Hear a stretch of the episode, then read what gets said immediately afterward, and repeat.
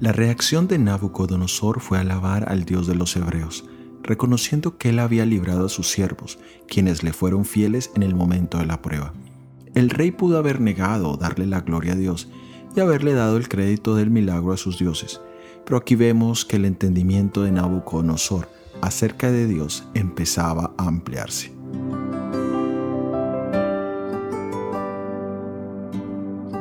Dios busca adoración sincera y genuina, no forzada o obligada.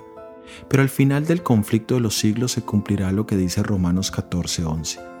Porque escrito está, vivo yo, dice el Señor, que ante mí se doblará toda rodilla y toda lengua confesará a Dios.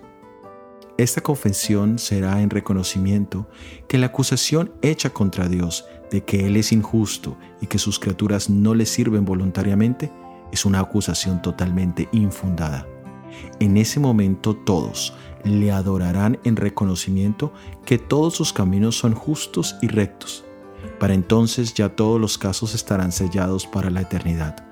De la misma manera que Nabucodonosor hizo un reconocimiento del poder del Dios hebreo, pero no salía de un corazón convertido, sino solamente convencido. Hoy es tiempo de asegurarnos que nuestra adoración sea genuina y sincera. De lo contrario, solo nos quedará esperar apostarnos a reconocer que Dios ha sido justo, pero que hemos elegido la muerte eterna. Escoge hoy la vida. Soy Óscar Oviedo y este es el devocional Daniel en 365 días.